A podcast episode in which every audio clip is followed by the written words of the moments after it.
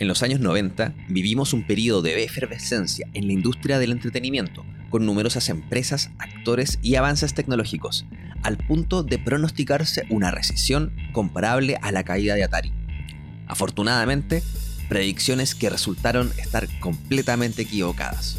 Bienvenidos a Crónicas del Pixel. Soy Papa Midnight y en esta ocasión te resumiré la historia de la quinta generación de consolas.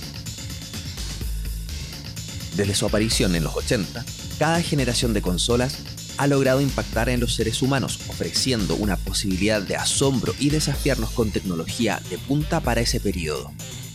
Pero hubo una pequeña era de consolidación en la que vimos tantos o más actores que a comienzos de los 80 en esta industria. Y esto parte en 1993. Con el éxito de Nintendo y Sega, aparecieron en un lapso de 4 años 13 consolas para hogar distintas, destacando las fallidas FM Towns Marty, 3DO de Panasonic, Atari Jaguar, Amiga CD32, Apple Bandai Pippin, Playdia, Casio Lupi y la PCFX. Muchas de ellas altamente olvidables, pero varias utilizaron mucho del marketing causando el fenómeno del hype alta publicidad, poco rendimiento en tema de ventas. Eso causó que varios medios alertaran de una posible recesión, como la vivida con Atari en su momento. Por suerte, habían actores consolidados en la industria. Sega en ese entonces lanzó Sega Saturn en 1994 y Nintendo hizo lo suyo un par de años después, con Nintendo 64. Pero hubo un participante que golpeó la mesa. Sony quien había trabajado en desarrollar la tecnología de CDs y que inicialmente se había ofrecido a Nintendo, decidió aventurarse en esta industria, lanzando la PlayStation en 1994.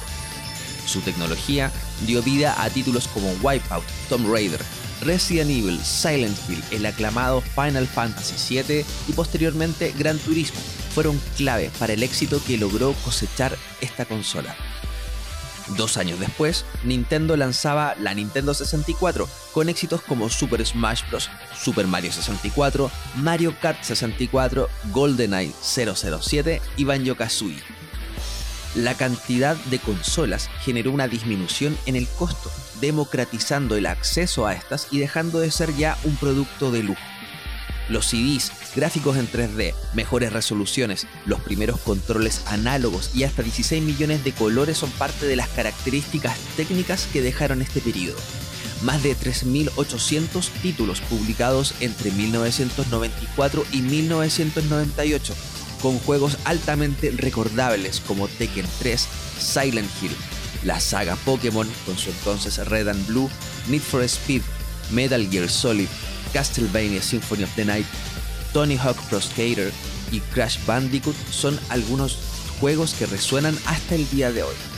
Pero también compañías que daban su último aliento en esta ardua competencia por el entretenimiento. Eso te lo contaré en otra ocasión. Recuerda seguir a Crónicas del Pixel para más historias del game.